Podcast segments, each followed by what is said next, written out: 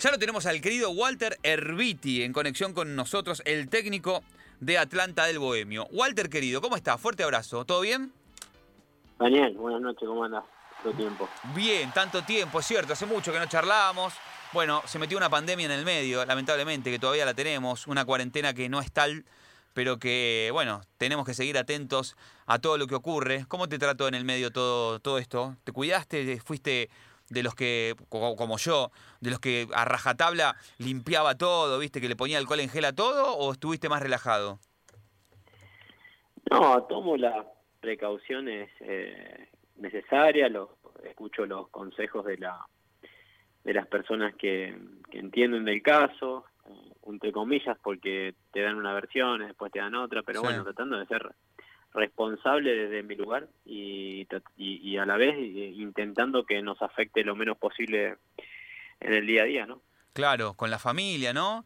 Con los chicos, ¿cómo hace, cómo, cómo manejaste eso? Porque es medio un arma doble filo el tema ese, ¿no? Porque sí, bueno, no salimos, no salimos, pero también eso tiene alguna alguna contraindicación.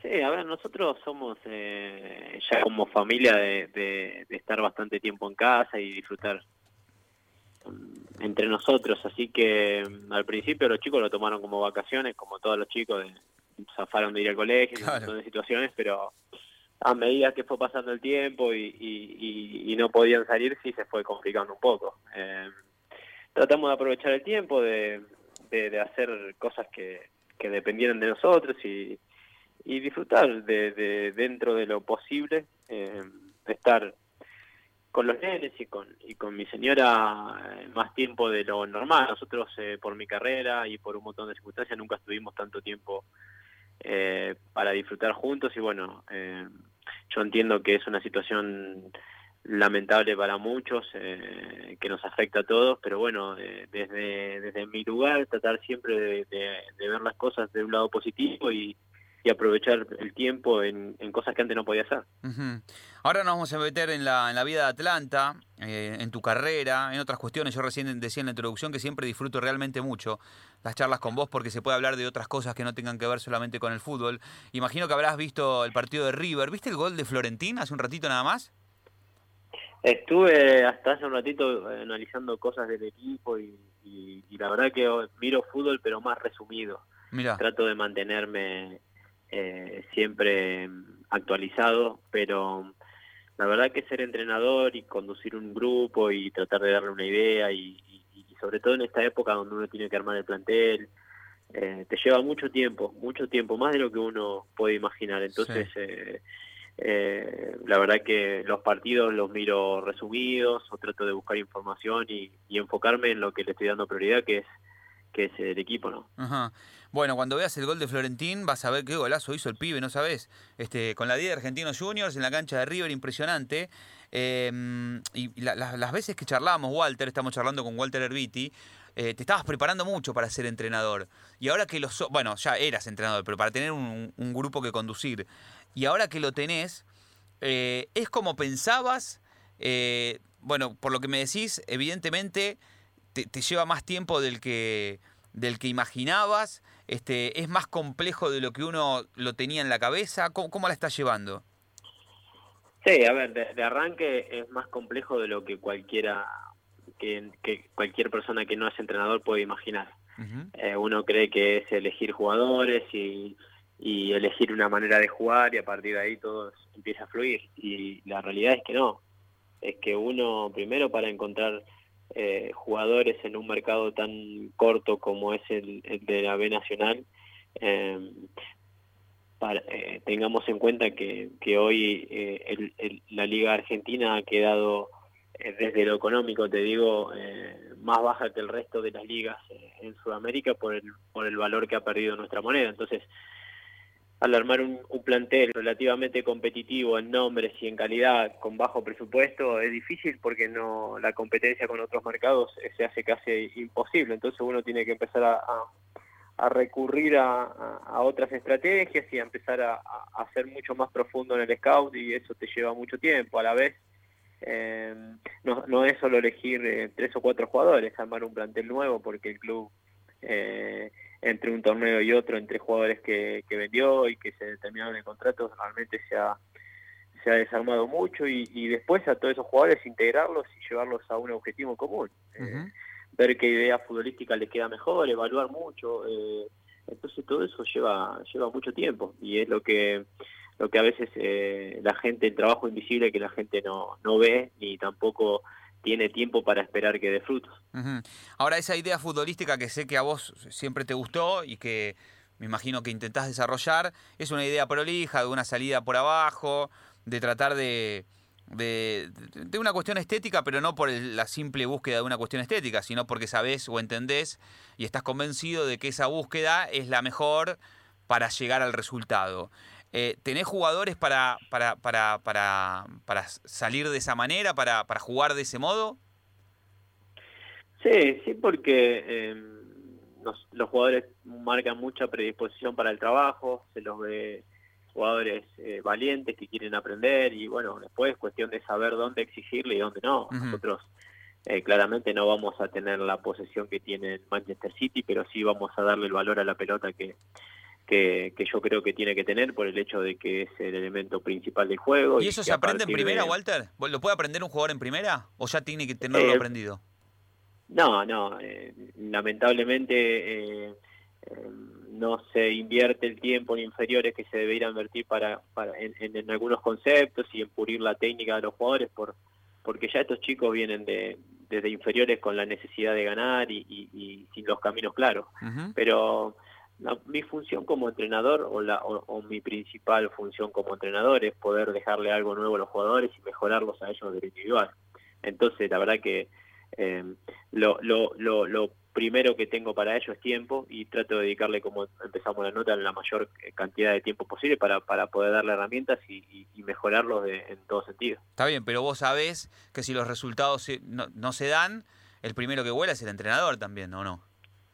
Sí, pero eso es parte del juego y eso puede pasar y, es lo que menos me preocupa. ¿Es lo que menos te preocupa? Eh, eh, no, es totalmente, lo último que me preocupa. Yo estoy primero, como te dije recién, ocupado en darles un objetivo en común, que eso sí es importante, que todos vayan atrás de, una misma idea, eh, que los futbolistas puedan mejorar su nivel individual y, y hacerlo colectivamente y después el cómo vamos a ganar. El cómo vamos a ganar es, es tan importante para mí eh, es muy importante para mí y por eso le dedico mucho tiempo. ¿Tuviste que hablar con el chico, con Gonzalo Coronel, viste, después de aquel penal que, que erró con, con San Carlos o no? ¿O no se habla o no se habla? Sí, mira, eh, eh, si tuviera que hablar eh, con él después de lo que sucedió, ya, ya hubiese sido tarde.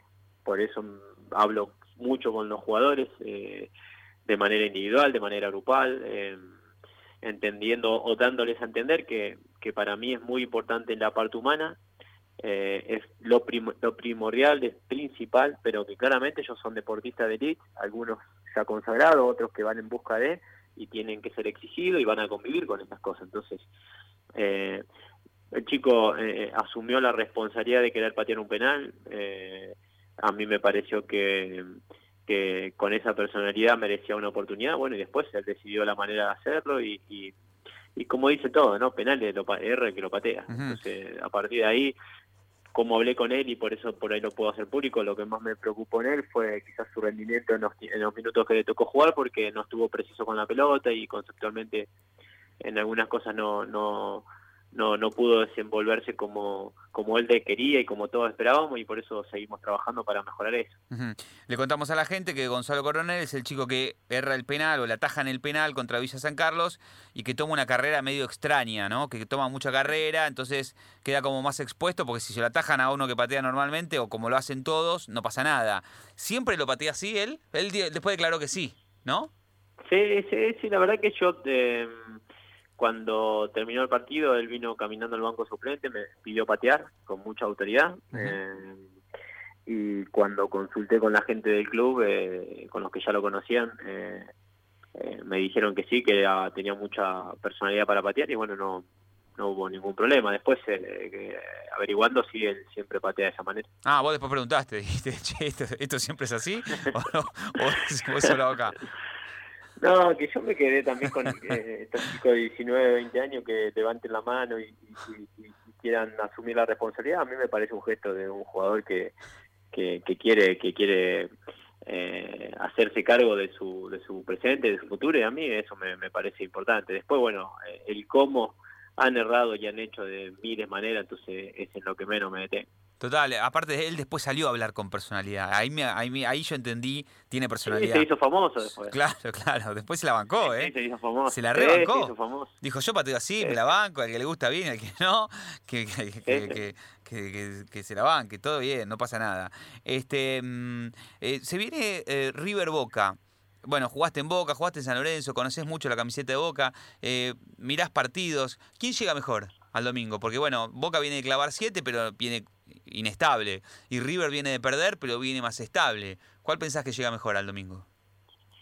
Eh, yo de este tipo de partidos, como seguramente dirán la mayoría que, han jugado, son partidos diferentes y, la, realidad es que cuando eh, uno siente que llega mejor que rival eh, o le quieren hacer sentir que llega mejor que rival o peor que rival, a la hora de jugar el partido no, no tiene mucha preponderancia. Eh, son partidos muy difíciles que están cargados de emociones, eh, que generan mucha ansiedad. Eh, eh, y ojalá que pueda salir un, buen partido. La verdad que un buen partido, me parece que Boca después del, gran partido que hizo llega con muchas ganas y River siempre juega de la misma manera.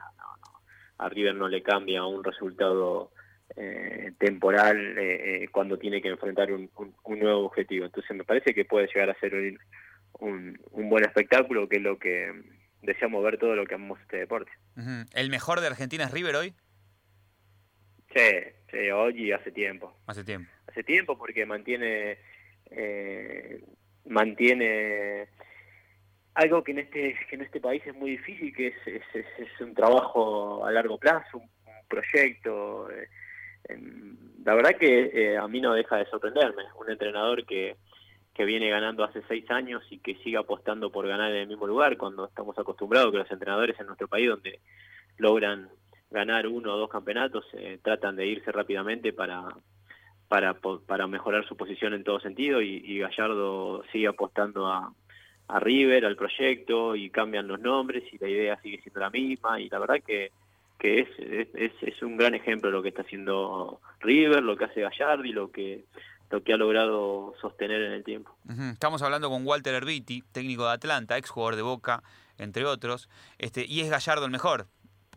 Decanta, digamos, la respuesta, ¿me darías la misma respuesta? Claro, sí, sí, sí, sí, no tengo ninguna duda, y, y, lo, y te vuelvo a sostener por, o te lo vuelvo a graficar por lo que te dije recién, un entrenador que en nuestro país, eh, con toda la manera que tenemos nosotros de vivir eh, pueda sostener una idea, pueda sostener un proyecto en el tiempo, que no se deje llevar eh, por resultados, que logre mantener una línea dentro y fuera del campo, que cambien los nombres y, y siga siendo protagonista y que, y que no tiene excusas y que la verdad que, que entiende que entiende nuestra cultura eh, de una manera sorprendente porque cada vez que declara eh, está queriendo decir algo y, con el tiempo después le da la razón y la realidad es que, que hoy eh, eh, Gallardo está más allá de ser un simple entrenador de fútbol, en realidad que se ha convertido en un ejemplo a seguir para nuestra sociedad y, yo agradezco poder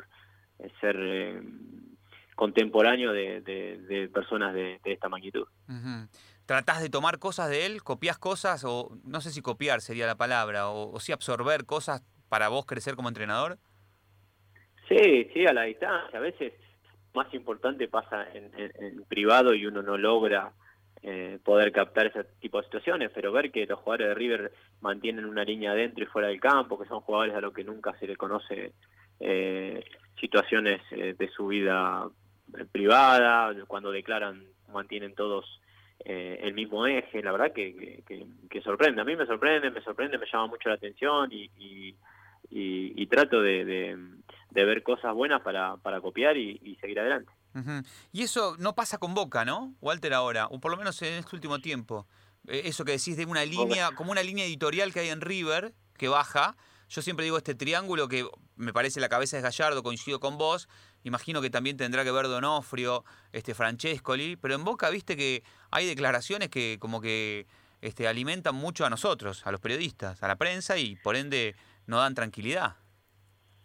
Sí, sí, la verdad que no, no, no, no sabría por, por qué pasan este tipo de situaciones, porque pareciera a veces que, que se autodestruye. Eh, un equipo que en el último año ganó dos campeonatos y que se mantiene competitivo y que, y que es protagonista, que, que, no, que, que normalmente o semanalmente sea noticia por cosas que suceden negativas, eh, me llama, a mí me llama la atención. Me llama la atención porque eh, es como vos decís, es darle de comer a los de afuera, porque mm, ellos, puertas para adentro, son los campeones del fútbol argentino, los bicampeones del fútbol argentino, son competitivos, son jugadores de primer nivel, em, y que sucedan estas cosas, como vos decís, a veces parece ilógico y, raro, ¿no? También. ¿Y, ahí qué falla, digamos? ¿Quién, tiene, quién es en un, en, un, en un club así tan grande el que tiene que bajar la línea? No, no lo sé, no lo sé. Yo, a ver, porque uno espera o, piensa que en River que están las cosas bien, la línea la baja el, presidente como toda cabeza de institución y, recién los dos coincidimos en que nos imaginamos que la línea la baja el entrenador. Entonces, hoy Boca tiene una figura eh, que es parte de, del día a día, que es eh, su máximo ídolo y yo me imagino que él eh, debe estar queriendo llevar adelante su ideología, su, su, su, manera de, trabajar y bueno, y, seguramente que necesita, estamos hablando de Gallardo y un, un entrenador que lleva seis años contra eh, un vicepresidente que hace menos de un año que está ejerciendo y claramente para cambiar algunos eh, algunas algunos modos que ya que ya vienen con el tiempo no no les será fácil quiero creer o quiero imaginar que que con el tiempo las cosas van a, van a mejorar eh, en este aspecto que estábamos hablando recién. Vos sabés que, volviendo al, juego puntual de Gallardo, se me vino a la cabeza algo que te pasó a vos en Boca. Eh, en el River de Gallardo juegan todos, eh, corren todos, digo. Los talentosos corren, hay que recuperar la pelota. Y vos has sido un gran talentoso en el, dentro de la cancha. Y en un momento recuerdo en Boca, eras el talentoso que tenía que correr por la banda porque había llegado otro talentoso como justamente Riquelme y tenías que hacer un sacrificio tremendo. Y yo me acuerdo, a mí me sorprendía, digo, pero Herbiti tiene que tener la pelota en los pies. Y yo te veía correr por la banda, digo, pero Herbiti no, tiene, no está para correr atrás. Digo, y esto ha cambiado tal vez en el último tiempo. Em, tal vez ha cambiado el fútbol, no sé si, y, creo, es más, eh, creo no, estoy seguro. En un momento vos declaraste que dejaste de, o te, fuiste de boca un poco también por eso, me parece, ¿no? Eh, cambió el fútbol, eh, cambiaste vos, ¿cómo, lo, ¿qué lectura haces un poco pasado el tiempo? yo eh, siento que, agarré un, un periodo de, del fútbol donde evolucionó muy rápido y a mí me tocó vivir un, al principio de mi carrera una etapa donde el fútbol era más lento, donde eh, los equipos gran, denominados grandes eh, se les resultaba relativamente fácil ganarle a los chicos y después se fue todo emparejando desde lo físico y, eso hizo que, que, tenía ciertas cualidades con la pelota, si no le sumaba eh, cierto rendimiento físico, se le hacía difícil jugar. Estamos hablando de jugadores, te estoy hablando yo, vos decís talentoso, me nombra talentoso, yo te agradezco el, el, el, adjetivo o, o, la, entiendo que lo haces por la hora que es y porque, no, porque, eso porque te, te muestro un video. Walter, no, vos, vos no me vas a decir que vos no, eras, que vos no eras talentoso. Vos eras uno de los jugadores más talentosos de Argentina. Que, no, yo, yo fui un, buen futbolista porque era prolijo eh, y porque tenía un despliegue físico eh, eh, privilegiado importante pero exacto pero no no a ver talentoso fue Román que no necesitaba correr como lo hacía yo para jugar al fútbol de una manera extraordinaria. Eh, entonces, eh, yo lo que sí agarré en la última etapa de mi vida fue equipos que eran muy buenos físicamente, que tácticamente el fútbol había evolucionado muchísimo, entonces eh, ya ahora sí el, que no corría de verdad hacía muy difícil poder jugar. Y yo le sumé a mi pase y recepción, recorridos, eh, y por eso pude jugar en un club tan importante como Boca, si no, no, no me hubiese cansado, porque eh, eh, jugar en un club tan grande como Boca y poder competir y ser parte de equipos competitivos no, no, no te alcanza solamente con ciertas cualidades, uno tiene que ser lo más completo posible. ¿De Boca te fuiste solo por eso o por algo más? No, de Boca me fui porque, como dije siempre, yo tenía, estaba con, primero estaba jugando en una posición donde a los 33 años ya se me hacía muy difícil sostener el ritmo. Yo corría 12, 13 kilómetros por partido y, me costaba mucho completar los partidos. Yo siempre era o, el primero o el segundo cambio del equipo porque el desgaste físico que hacía era muy grande. Eh, y competir con Sánchez Miño y Colazo a mí ya se me hacía muy difícil. Yo veía que iba a perder el puesto en cualquier momento y yo eh, quería jugar al fútbol, quería, quería estar adentro del campo. Entonces, si pedía poder competir mi puesto en donde más cómodo me sentía, no iba a poder competir porque jugaba Román. Eh, y tirado a la banda, yo ya no quería competir más porque sentía que no era el puesto que, yo disfrutaba, entonces tuve que tomar una decisión cuando Angelici me, me, me, dio la posibilidad de renovar el contrato eh, y le dije que no, que no, que no podía renovar un contrato en un lugar donde no sabía si le iba a poder dar el máximo de, mi rendimiento, entonces prefería irme a otro lugar. ¿Y hoy miras para atrás y la decisión fue correcta? Sí, sí, fue correcta. Sí, porque pasé dos años y medio geniales y porque yo ya eh, no iba a poder rendir de la manera que lo hacía. Eh, vos pensás que yo cuando me fui de ahí me fui a Atlante, jugué de creativo casi delantero, cuando volvió a Banfield también jugué em, al lado del 9 y ya el último tiempo en Independiente jugué poco y nada. Entonces, claramente em, lo que yo imaginaba que podía llegar a pasar eh, con el tiempo terminó pasando. Em, ¿Te hubiera gustado o crees que te hubiera mejorado como jugador haber sido dirigido por Gallardo? Viste que los mejora bastante los jugadores. Yo no me puedo quejar. He tenido entrenadores eh, que me han mejorado todo el tiempo. Y sí, claramente que Gallardo está donde está y, logra lo que logra porque mejora a los futbolistas y, les consigue eh, consigue sacarles en el momento justo lo mejor del futbolista. Eh, pero a mí Falcioni también me sacó la mejor versión que podía haber dado. Em, y lo mismo me ha pasado con Pellegrini, con Pasarela y con tantos entrenadores que he tenido de primer nivel. Ajá. Estamos hablando con Walter Erviti, siempre es, es un placer escucharlo. Este, ay, ¿quién, es, ¿Quién es hoy el jugador más parecido a Walter Erviti del fútbol argentino? ¿Hay no, alguno? yo no tengo. ¿No? no, tenemos que buscarlo a ver uno que juegue en varias posiciones, pero... ¿Nacho Fernández? Eh, no, Nacho Fernández es un jugador de otro nivel. ¿Pero qué te haces el humilde? ¿Por qué te tiras para abajo? Yo no entiendo, ¿sabes qué? No entiendo por qué te tiras para abajo. Para, mí lo haces para la tribuna. No si fuiste, fuiste un crack. para mí fuiste un, gran, fuiste un crack. Oye, Walter. Fui, fui, un jugador que yo, eh, lo que los entrenadores siempre me decían que era un jugador confiable. Que ellos sabían que yo iba a rendir dentro de lo que ellos esperaban. Y eso a mí me ponía contento. Pero escuchame una eh, cosa. Porque uno. Walter, para un poco. Jugaste voy a repasar tu carrera, para que la voy a buscar en Wikipedia. ¿La, sabes de memoria tu carrera? Y sí, yo sí jugué en poquito clubes. bueno, a ver, recibe la boda, así no busco en, Wikipedia. Arranqué en San Lorenzo. Dale. Después fui a Monterrey. Sí. Eh, jugué en Banfield. Sí. Eh, fui a Boca, eh, Atlante, eh, Banfield, Independiente y Alvarado. ¿Y, mira, ¿y te parece poco?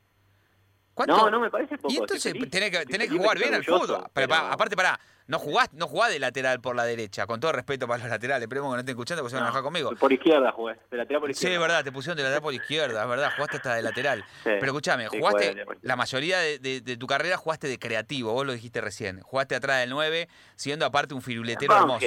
Sí, en Banfield No, en Boca también. En, en Boca también, en una época. En, Boca jugué. Normalmente jugué por la izquierda. Sí. Eh, muy muy poquito fue de creativo. Eh, cuando Román se lesionó jugó Chávez. Sí. Eh, y mm, jugué algunos partidos de cinco en Boca cuando no estaba Leo. Pero, a ver, vos te pensás que cualquiera juega en, ese en, Boca, en San Lorenzo, en Independiente, de, ahí en la mitad de la cancha, que o sea, bueno, no importa, igual no es la discusión. Yo creo que ha sido un, gran jugador, un magnífico jugador de fútbol. Digo, ¿Estás o sea, ¿estás conforme con tu carrera? ¿Estás conforme con lo que diste? Sí, estoy feliz. Estoy feliz, Daniel, porque, ¿sabes por qué, Dani? Porque yo eh, no, no quiero exagerar, pero de que tengo uso de razón o que me acuerdo, 7, 8 años, eh, yo soñaba con ser futbolista. Soñaba con entrar a una cancha, jugar al fútbol y dedicarme a eso. Em, y cuando me, me, me, siento ahora y miro que pude hacerlo durante 20 años después de, haber salido del lugar donde salí, de todas las cosas que tuve que, superar antes de poder pisar un campo de juego, eh, realmente me siento orgulloso de salir. Después hay cosas que tienen un poquito más de color, otras que son un poquito más blanco y negro, pero lo fundamental por lo cual yo decidí ser futbolista y lo que a mí me generaba ser futbolista, eso no cambia. Y, eso a mí me, me, llena de orgullo.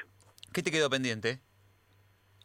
Nada, y todo. Nada y todo. Desde lo, desde lo personal, desde lo humano, eh, desde el deseo de ser futbolista, nada.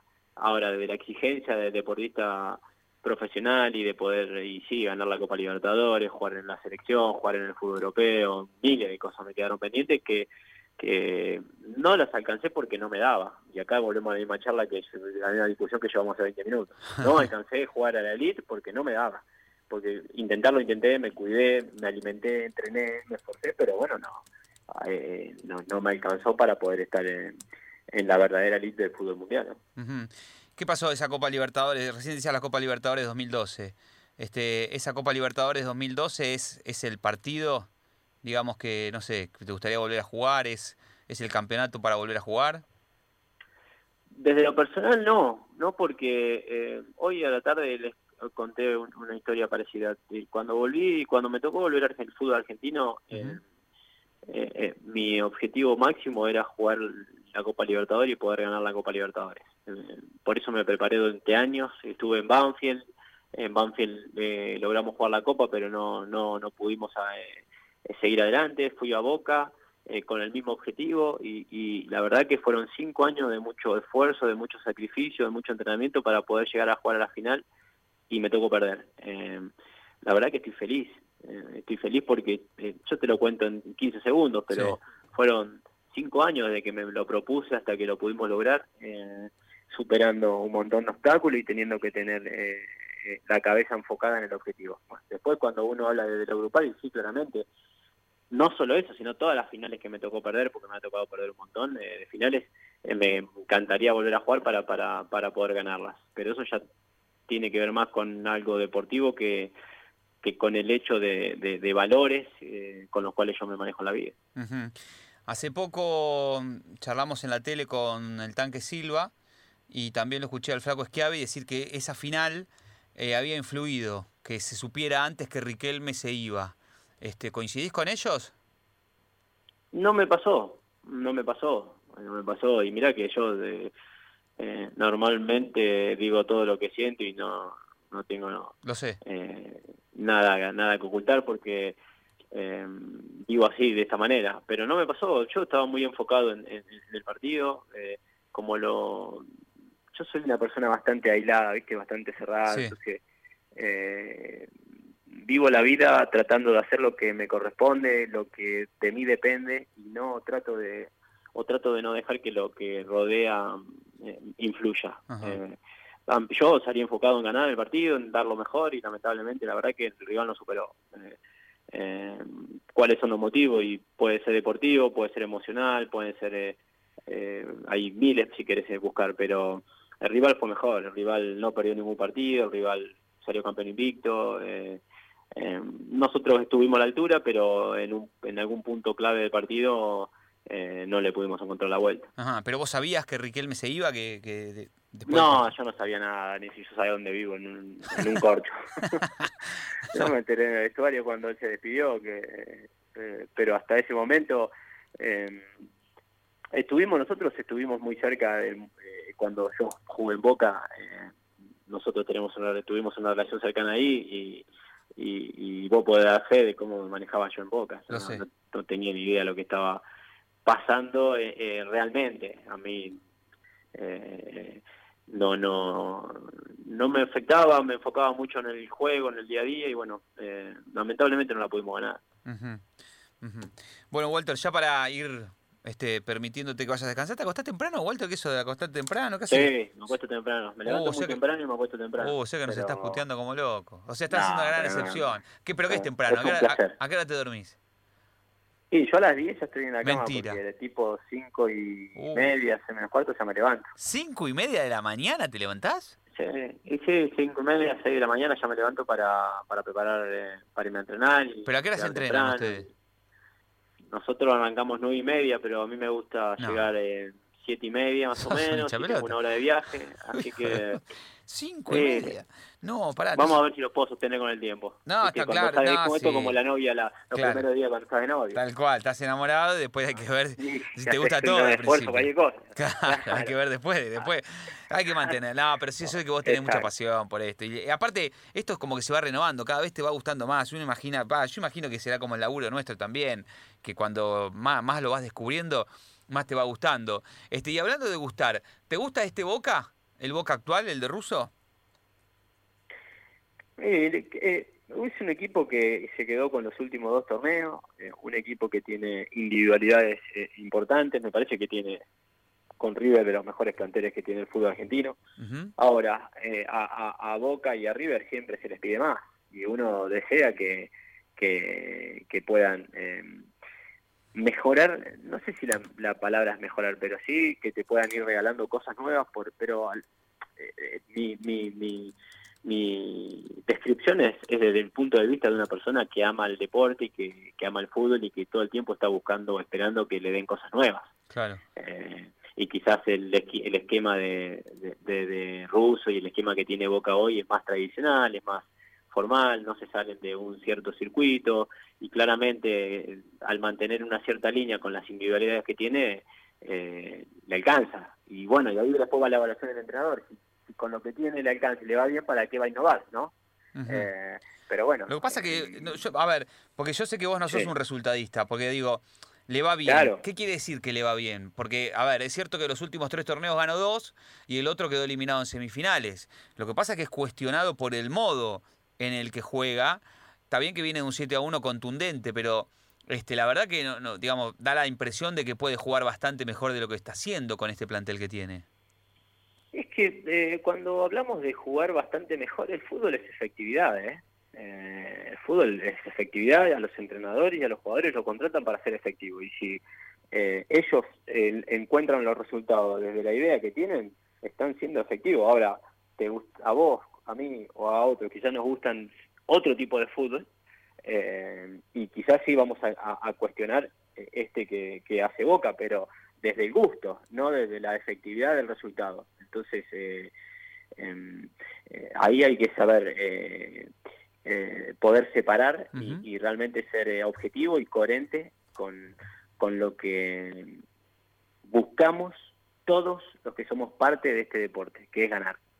es así. Ahora, nosotros, yo en lo personal profundizo en la manera en que quiero ganar y después ver si puedo llevar a cabo esa manera que es con la que yo me siento cómodo y que me gusta y quizás el entrenador de Boca eh, está, le gusta que eh, esta manera y le sale bien y gana y es efectivo. Entonces, ¿a dónde, a dónde para qué vamos a, criticar algo que realmente eh, es buscado por su entrenador? Pero no coincidís en que se ha elevado en este último tiempo, creo yo, ¿eh? podés, podés no coincidir ¿eh? y probablemente no lo hagas. Más allá de que creo que coincidimos nosotros dos en que llegar a un resultado favorable se puede hacer por un camino que no tenga que ver solamente con la efectividad y listo, sino que se pueda analizar como tratar de hacerlo mediante algo un poco más, este, no, no, no vistoso simplemente del costado estético, vuelvo a lo mismo, sino desde un costado de, de no de belleza, sino de... No, del merecer. Del, merecer. ahí va. Entonces digo, pero ¿no, ¿no crees que desde el costado del periodismo y desde el mismo público también últimamente se ha elevado esa vara y se analiza bastante más el cómo y eso es saludable para el fútbol? Mira, cuando si, si pasaría que, que el público y, que el periodismo evalúa de la misma manera que lo hace con Boca a Patronato, a Sarmiento, a Banfield, eh, y te diría que bueno, sí, la verdad que hoy empezaron a abrir los ojos y ahora realmente evalúan el fútbol. Y la realidad es que no es así. La realidad es que evalúan a Boca porque es Boca y siempre le están buscando algo más, porque cuando nosotros salimos campeón invicto con 12 puntos de diferencia, era porque los demás eran muy eran malos, eran, malos, y no, y no, le habíamos ganado a nadie. Eh, y esto en el mundo Boca pasa siempre. Eh, eh, y, como dijimos recién, los que son parte del mundo Boca saben que esto sucede y no le prestan atención. A mí me, me llama la atención sí que del mundo de Boca para afuera se generen situaciones que le dé la posibilidad a, la gente de hablar y eso sí no, no, no me parece bueno, pero el resto es parte de, ¿eh? es parte de que hay que hablar de boca, eh, hay que hablar de boca y hay que hablar de boca. Tal cual, a ustedes Cuando salieron invictos con Falcioni se los cuestionaba mucho. Y salieron invictos. Invicto y con muchos puntos de diferencia, 12 puntos de ventaja al segundo. Sí. Em, y era por, y la realidad es que nos cuestionaban porque ganábamos 1 a 0 y porque no le gustaban cómo jugábamos. Eh, y es parte de, de, ser eh, eh, parte y de un equipo tan importante que tiene tanta trascendencia y que y que el día a día de, esos clubes son muy exigentes. Bueno, Walter, ahora sí, para ir cerrando. Eh, me acuerdo una de las últimas veces que hablamos, que estabas este, preocupado como estamos todos, pero sí comprometido y, no descartabas, lógicamente no lo vas a hacer ahora porque sos técnico de Atlanta, pero sí como que no descartabas en un futuro la posibilidad de meterte en política como para tratar de, modificar las cosas que, no te gustan. Este, ¿Seguís con esa idea de en algún futuro, sos joven todavía, ¿tenés cuánto? ¿40? 40 años tenés, ¿no? 40, 40. De algún futuro eh, involucrarte justamente para, para tratar de modificar lo que te parece está mal? Sí, me encantaría. Ajá. Me encantaría, me encantaría. Eh, no sé si tengo las herramientas eh, para poder hacerlo. Eh, cuando comparo las herramientas de las personas que veo que nos lideran y, veo las mías, creo que sí tengo. pero y, pero no es un elogio para mí, es una crítica para los demás. Está claro. como no quiero cometer el mismo, los mismos errores, prefiero ser eh, cauto en ese sentido. Yo cada día estoy más preocupado por el país en el cual vivimos. Eh, la verdad que eh, siento que la gente que cada día tiene menos esperanza y menos oportunidades, que cada día hay más desigualdad. siento que a veces esa desigualdad está generada por la gente que busca la que dice buscar la igualdad y eso me genera más controversia en mis pensamientos. Eh, realmente no no no no estoy eh, para nada contento y no y, y, y, y, ni siquiera representado por por las cosas que, que nos suceden. Eh, y esto es muy profundo Daniel esto es muy profundo porque cuando uno ve la falta de oportunidad que tienen los adolescentes en este país la falta de oportunidad que tienen los, los chicos la pobreza en la cual se está viviendo, eh, eh, a mí me pone, me pone mal, la verdad me pone mal. Me pone mal porque, primero porque yo no tengo herramientas para ayudarlos, y eso ah, como ser humano es, triste, pero después veo que la gente que realmente puede hacer algo está enfocada en hacer otras cosas y, y, me cuesta entender el porqué. Y no debo tener la capacidad para poder entender el porqué o para poder ver qué futuro ellos deparan para, para todos nosotros. Eh, pero bueno, vuelvo a repetirte lo que te dije recién, me genera tristeza eh, el, el, momento de, de, nuestro país y, y, cada día tengo menos esperanza porque yo, eh, no sé si te lo dije a vos o te lo dije a otro compañero, otro colega tuyo, yo, eh, mi abuelo, lo escuché yo mi abuelo decir que esperaba un país mejor para mi papá. Mi papá me dijo a mí que él esperaba que él ya no tenía oportunidad y que él esperaba un país mejor para mí. Eh, y yo hoy pienso lo mismo para mi hijo, que yo ya espero que ellos puedan disfrutar de un país mejor. Y ya son cuatro generaciones. Entonces, eh, eso es lo, lo, preocupante eh, cuando yo me pongo a, analizar el, momento que estamos viviendo. Pero bueno, nada, me fui a, me fui, me, no, me, encanta, me encanta, me encanta. Estamos hablando con Walter Herbiti, lo estamos escuchando con mucha atención. Este, ¿Tenés alguna inclinación política definida? O, no. no. No, no, no. A ver, yo me declaro eh, a partidario. del Partido Justicialista. Ah, no, no, del Partido ah, Justicialista sí sé que soy, pero no me, pero eh, eh, no me identifica ni me, ni me, ni me siento representado por la gente que ha llevado la bandera en los últimos años. Eh, porque el, Partido Justicialista lo primero que busca es justicia, igualdad, y, y, creo que cada vez estamos más lejos de lograrlo. entonces, no no no me siento representado. Y eh, creo que se está perdiendo en los últimos años también eh, esta representación política y que la gente eh, no encuentra líderes no encuentra gente honesta no encuentra personas que, que, puedan llevar sus sus deseos adelante.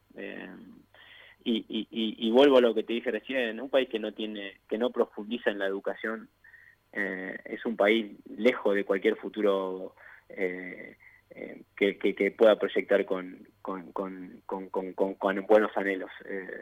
y yo no veo que nuestro país invierta en educación, la verdad, no, no lo veo, no lo veo. Y después, después te enterás, eh, prendés la tele y siempre hay un acto, un acto de, corrupción en primera plana. Entonces, eh, son cosas que, te desalientan totalmente. Eh, a veces uno no prende la tele para no enterarse eh, las cosas que están pasando y que, y que, rechazo yo totalmente. Sí, uno entiende desde mi punto de vista también que los medios también juegan su, su partido y que también hacen política. Entonces también este, los medios o algunos medios también ya son partidos políticos más que medios de comunicación. Y ahí ya estamos en una ensalada donde es todo tan peligroso y tan desconfiable y todo. Eh, ¿Alguna vez te tentaron para formar parte de algo, de algún proyecto político? No, no, no, no, no, porque yo tampoco jamás me senté a, a, profundizar en esta idea. Porque por ahí no sabe, porque por ahí, eh, si alguien está escuchando esta nota, por ahí te, en algún momento te van a tentar, imagino. lo que pasa, Daniel, que, que, eh, que yo no conozco mucho del mundo porque te digo, vivo adentro de mi casa. Sí pero a veces eh, creo, eh, cuando me tomo un tiempo para pensar, creo que, no me llamarían tampoco, porque para cierta gente que maneja el, país o que maneja, eh, está bien las cosas, están cómodos. yo no sé si ellos van a querer un grano dándolo vuelta. porque yo la realidad es que, que que la vida ya me ha dado más de lo que esperaba y vivo feliz y no tengo ningún deseo, ni anhelo, ni, nada de, que sea material. Lo único que, que tengo hoy como objetivo es poder invertir de la mejor manera posible el tiempo que me queda de vida. Eh, y hay gente que, que tiene otros objetivos. Eh, y yo veo que a veces la gente que nos maneja, eh, o yo no me veo identificado con esos objetivos, entonces em, quizás no, no, no no serviría yo para para no sea para para para lograr los objetivos que, ellos tienen eh, planteado. Entonces eh, por eso estoy lejos. yo creo que vos sabés Walter que yo creo que digamos la palabra política es una palabra buena digamos la palabra política lo que pasa que muchos políticos o algunos se encargaron de bastardearla pero la política es algo saludable y es algo bueno que sirve para para transformar las cosas y para ayudar a quienes más lo necesitan. Y evidentemente vos tenés ganas y transparencia para hacerlo. Eh, yo creo que no hay que generalizar y que hay mucha gente buena que está dispuesta como vos y que está dentro. Lo que pasa es que por ahí no tienen tanta visibilidad como para poder ser confiables. A mí me da la impresión de que... Eh, me cuesta ni... Eh, ¿Te cuesta creerlo? No, y sí, no soy tan inocente ya. Ya a los 40 años ya al mirar de reojo ciertas cosas te das cuenta. por eso em, por eso digo lo que digo. Pero no obstante, cuando, cuando te pregunté si en un futuro eh, lo, estarías dispuesto a hacerlo, tu respuesta fue que sí, o sea que no sos tan escéptico. No, a ver, porque lo, eh, lo hago desde el lugar que con, con mi familia y con, con mi esposa eh, intentamos generar todo el tiempo fuentes de trabajo que a veces ni siquiera nos nos dan un rédito económico, sí nos dan una posibilidad de ayudar a, a, las personas a, que ellos puedan tener eh, una mejor situación. Eh, y claramente tengo un deseo de poder colaborar, pero lo hago de un lugar muy chiquitito. Eh, entonces, cuando uno va a jugar en, en, otras ligas, como se dice, las reglas cambian y ya yo no sé cuáles son las prioridades de ellos, si son las mismas prioridades que yo tengo para, para, para, para este tipo de situaciones. Bueno, Walter, eh, lo que sí queremos que sepas es que el día que pase vas a tener nuestro voto, por lo menos el mío. Así que un voto vas a tener. Y después de, después de llamarme a las 12 de la noche, sí, mínimo. que se acueste temprano. Mínimo. Este, y que se levante a las 5 y, que, se levante a las 5 y media de la mañana. Si no me votás, un turro. Si no, me votás, sos un delincuente. Sí, tienes razón. Me tenés que meter en cana. Walter, te voy a liberar. Sos un crack. La verdad, este, valoramos mucho que te hayas quedado, mira, una menos cuarto, pero la verdad que sobre el final este, se puso realmente más interesante de lo que era antes porque este, sé de, tu compromiso social, de, lo buen tipo que sos, del corazón que tenés y que lo decís este, con el alma porque querés ayudar y sé que lo haces y que te gustaría hacerlo con, con un alcance un poco más profundo y confío en que en algún momento lo vas a hacer. Así que ojalá este, pronto, pronto te podamos ver, ¿por qué no? Este, ¿Por qué no? Mira, mira, si llegas a ser un intendente de Mar del Plata, el, el, gobernador o lo que fuere, este, prontamente. Eh, no sé si pronto, porque ojalá también tengas una buena carrera como entrenador, pero sos joven todavía y tenés una gran carrera de lo que quieras por delante. Te agradecemos de verdad, Walter, que nos hayas acompañado. Un placer, un placer. Sabes que siempre es un placer eh, hablar con vos. A mí me, yo lo disfruto, me paso muy bien. Te, agradezco porque me tengas en cuenta. Te mando un abrazo grande. Saludo a la familia, Walter. Otro, un abrazo grande. Ahí estaba Walter Herbiti, eh, el técnico de Atlanta, exjugador de un montón de clubes y siempre es un placer, como decíamos en el arranque, escucharlo.